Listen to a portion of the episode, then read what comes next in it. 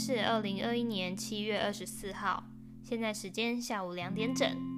Hello，大家好，我是黄莎莉。呃，时隔大概有两三个礼拜没有跟大家分享我的音频了。然后我最近呢做了一些决定，然后也发现，在疫情这段期间呢，也改变了我蛮多，就这样潜移默化的改变了我的想法以及。呃，真的下定决心去做了，呃，一直很想去做的事，所以就觉得很开心。那今天呢，这样的主题，其实我自己也从来没有想过，说我会想要往极简主义这个方向去前进，或者实行，或者成为这样子的一个状态。我自己也是非常开心，我有做这个改变。就是在这之前呢，可能在外面的时间真的比在家的时间还要长，然后回家通常就是。睡觉，然后可能书桌上都堆满了杂物，然后沙发上也都堆满了杂物，或是衣服全部都堆在椅子上面，所以就整个让人非常的心烦吧。嗯、所以之所以这样子呢，我一直把整理房间，然后把很多东西丢一丢这件事情，一直放在我的后脑勺，就都没有再去认真的去思考这件事，也一直都没有去实行。然后一直到疫情开始，大概在严格来说是这个月才开始，就是七月的时候，我就决定说不行，我要把东西全部整理完，我要全部丢丢。然后我就真的花了一整天的时间，然后从抽屉里面开始，因为我觉得从抽屉里面整理的话。你就会知道哦，我只剩下表面上这些要处理了，而不是说我表面看起来整理干净了，你就觉得哦，那就这样吧，然后抽屉就都不管了。但有时候很多东西都是乱在抽屉里面，而不是只要整理表面这样子。所以呢，我就花了一整天，一个下午的时间，我把抽屉、房间里面的抽屉啊，全部都整理完了。结果我爸就说。你不是整理很多，丢了一堆东西，怎么看起来都没有什么动？就好吧，所以我之后又花了一整天的时间，把我房间里面的东西啊，要杂物啊，然后甚至说把一些东西全部重新排列，就感觉非常的干净以及整洁。所以我认为，你住的地方啊，其实不需要太大。也不需要特别的新，你只要把它整理得很整齐，然后东西很少，越简单越好，你就会心情上你就会觉得我没有什么负担，你不会觉得是被什么东西束缚住的，或是被一些物欲给绑住的，所以这些状态呢，我觉得其实它是。你没有太多的欲望，你才会呈现一个极简的状态吧？那这个状态呢，其实是需要去练习的，也有可能是很多人有很大的购买欲啊，或是想要拥有某件事情，然后让自己开心，填补心中的那份空缺。那其实那份空缺呢，就是你永远都没有办法填补完的无底洞。所以这时候，如果反而能够调整自己的心态到极简的状态的话，你反而会觉得我好像也没有什么东西太值得去拥有太多吧。很多人都说男生比较容易成为极简主义者，其实这不一定，因为呃也有男生很喜欢买，也有男生房间很乱，然后自己的生活可能也没有打理的很好的。那东西越少呢，呃，东西很少的女生呢也是存在的，或者是说，诶，没有什么购买欲望的女生也是有的，只是说，那会不会去成为这样子的状态而已。对，然后我想要分享说，就是在疫情期间的心理状态的转变吧。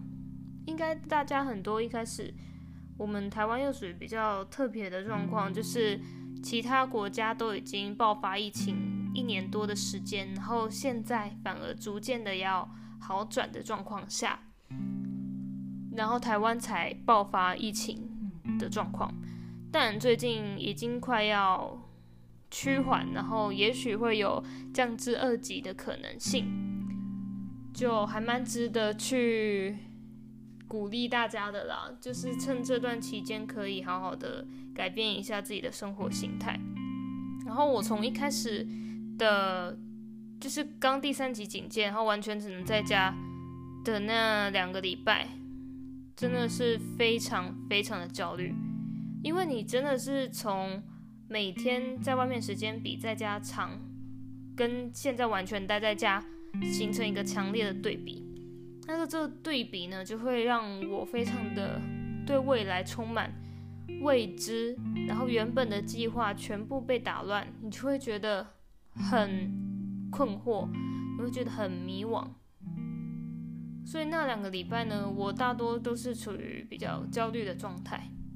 然后也没有。任何心思去做任何事情，反正就是有点像是颓废了两个礼拜。那那之后呢，我突然就是思考了一阵子，那两个礼拜思考了一阵子之后，转变为比较理性的状态。那这理性的状态就是，既然现在很多事情被打乱了，没有办法做了，也许未来。几个月后，或甚至是半年内的计划，也许都没有办法去执行。那我担心这些有什么用呢？对吧？你现在只能往前看，或是稍微调整一下你现在当下能够先做什么事情。所以呢，我就想到了，那不然我就先把我未来有计划要做的事情列下来。有的人可能本身就有列下来了，或者是说你可以。把你自己想做的事情的清单把它列下来，先不管你的先后顺序，就是你想做的事情，就是把它写下来。然后呢，你就去看这些事情有什么是可以现在就开始做的，它不需要出门就可以开始做的。于是呢，我就开始学了日文，因为我本来是预计明年初再开始学日文，但现在完全计划被打乱之后呢，我就决定，那为什么我现在不开始学呢？现在就是一个很好的时机。然后我刚好之前上英文补习班有送那个日文的学习卡，线上的学习卡，然后它期限是一个月。我想说，那就趁这段时间把它开起来用啊，就是非常的方便。对，所以在这段期间呢，我是比较理性的去实行这样的计划，然后就开始。找回了自己的目标及方向。那这个是在六月初的时候开始的，因为我从焦虑就五月中到五月底嘛，这两个礼拜非常的焦虑，然后到六月初毕业，然后开始执行我的这个目标，就觉得有豁然开朗的感觉。至少我觉得人真的需要有一个目标，以及去展现自己。存在意义的一件事情吧，你才会觉得自己有贡献的感觉。就像很多人都梦想着要财富自由，然后可以提早退休，然后退休之后就是整天在家，可以做自己的事情，然后想去哪里就可以去哪里。但有些反而真的实行到这个程度的人，他过了一两个月觉得不行，这样子觉得人生好没有意义哦，就觉得。就这样结束了吗？好像需要找一点事情去做，所以才会有那些呃有钱啊，然后不缺钱的人还愿意去工作，还愿意去打工这样子状状态。所以人生而下来就是会想要工作的，会需要去证实一下自己的价值所在，很有趣。然后一直到七月这个时候呢，我觉得这已经成为了我的生活形态了。就是极简的状态呢，是在七月的时候才真正的开始形成。啊，不好意思。然后这个状态呢，我觉得是突然间，我很想要做改变，我很想要把自己的生活变得更没有负担，然后让自己存在一个回到家。就是完全放松的状态，是不需要去觉得阿杂的烦烦恼，就可能会觉得哦环境很乱啊，就会把你原本的心思，已经可能在外面心情不是很好，或者觉得很疲累，然后回到家又更加紧绷，没有放松的这种效果，所以就造成我非常想要把环境全部整理干净，所以才会有丢掉了一大堆东西。的这个动作。那再来说，我现在虽然是租屋，会遇到跟家里的长辈啊，目前我只有跟我爸住啊。然后他一开始说，我跟他分享说我想要把这里全部整理整理一下，然后呢，他给我的反应就是，那、啊、你你要整理就自己整理啊，啊你堆在那么，对你堆在那边那么多衣服，你为什么不从那边先开始做？然后反正呢，他就也很不想要整理，然后我就只能自己默默的开始整理，因为真的如果我不做，我们家。根本就没有人要去做啊，然后我爸的心态又是说，反正我们就租屋租在这里而已，环境本来就没有那么好了，我们干嘛要把这些东西弄得那么干净呢？然后我心里就感到非常的反抗，我就心里就觉得，为什么是租的地方，我也花很多时间在这边，甚至说我现在一整天都在这种环境下，那我为什么不能把自己住的地方，尽管它是租的，还是要把它整理好啊。所以我就一个人默默的开始整理起来，然后一直到整理了第二次的时候，我爸就也开始帮忙整理。然后我要丢什么东西的时候，他可能还会念说：“啊，这东西都还没有用过哎，那为什么要把我丢掉？”反正呢，他只是舍不得把那些东西丢掉而已。你拥有那些东西，那些并不是你的产物，好不好？那也不会成为你的财富之一，那只是会占据你的生活思绪的其中一样东西而已。所以，把那些东西全部都处理掉吧。你超过一年、两年以上没有用的东西，或者是。全新的，有的根根本就是还没有用，或者当初花了很多钱去买的，然后根本就没有用到。这种东西很难丢，没错，那可以选择把它送掉，给真的有需要用的人。然后他又有时候会在外面看到一些呃回收的东西，诶，一个电器好了，还可以用啊，那怎么把这个丢了呢？然后他就把它捡回来，哦，我头就真的很痛。然后我。那他整理的时候还会把那些根本就不会用到的家电，然后把它洗干净，然后把它摆起来。拜托，我内心就是很想跟他说，直接丢掉就好。反正呢，他只是真的舍不得那些东西，看似是他的财物，根本就不是。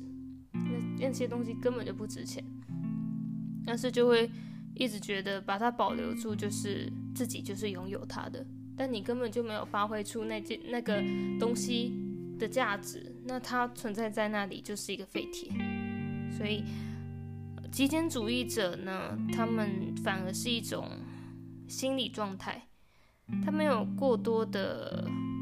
欲望，然后他也能够很知足，他当下拥有的东西，他够用的东西，并不会觉得，嗯，拥有的越多东西就是越好。我就是在比较早期的想法，都会觉得要珍惜爱护物品，然后要用很久，不能乱丢。这样的想法可能是有一点影响吧。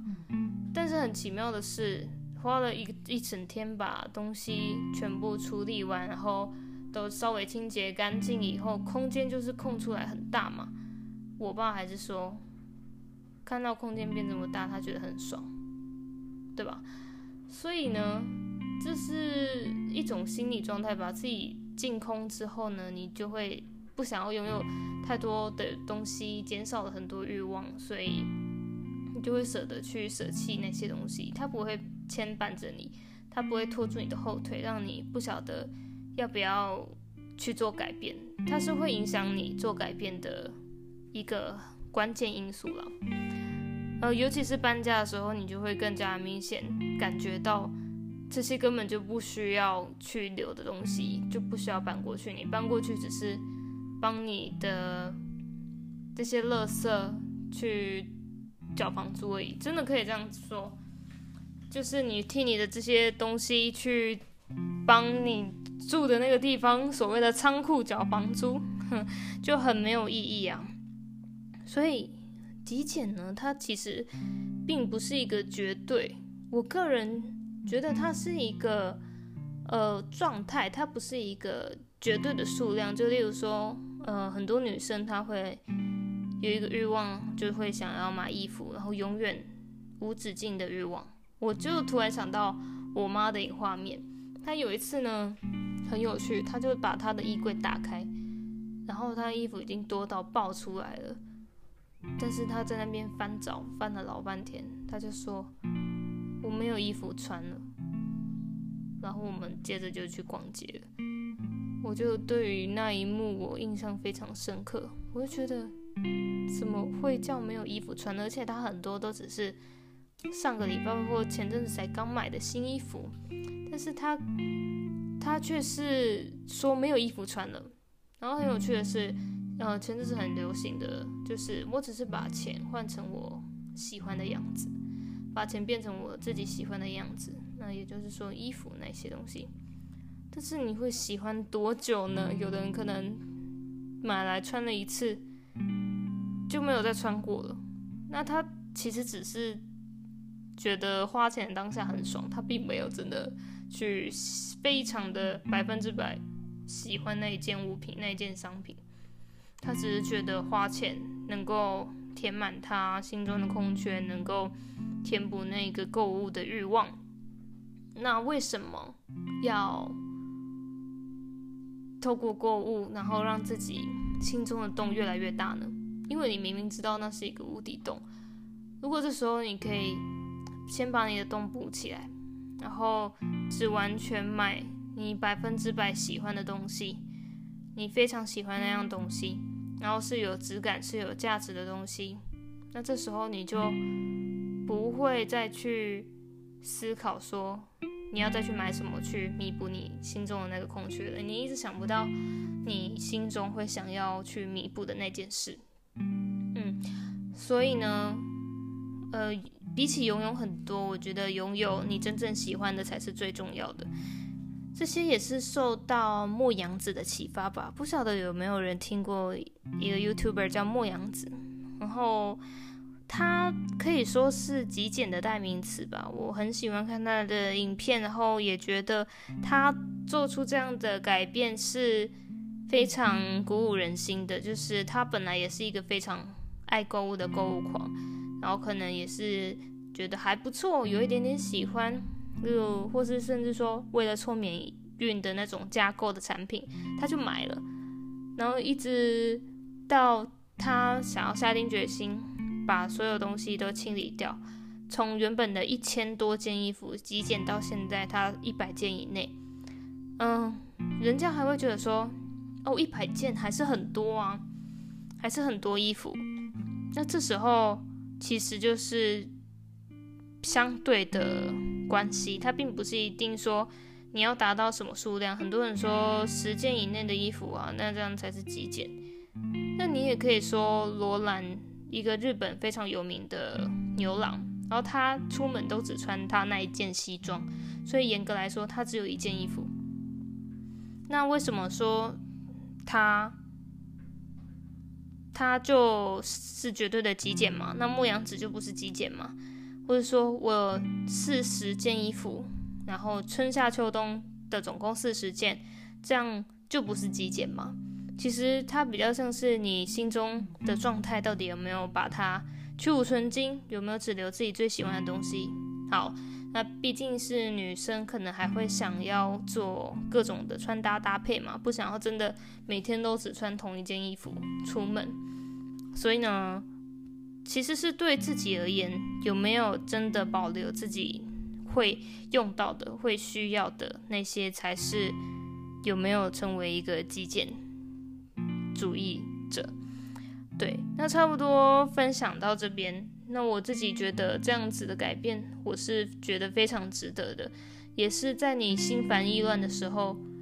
最可以去实行的一个动作。真的是加入到了这样子的概念之后呢，你会觉得对自己的负担减少很多。对，那我其实这一集呢，讲到很多重复的概念，然后也一直在分享说这个心路历程到底是怎么改变的呢？最后，我想送大家一句话，就是舍弃的越多，你拥有的就越多，这是真的。好，感谢大家的收听，期待下一次见面喽。那喜欢的话，可以帮我评价五颗星，可以追踪我的 IG，我叫 Huang Grit，H U A N G G R I T，上面会分享我的日常以及一些作品集，欢迎来订阅吗？好，欢迎来加入我的 IG，追踪我。OK，拜拜。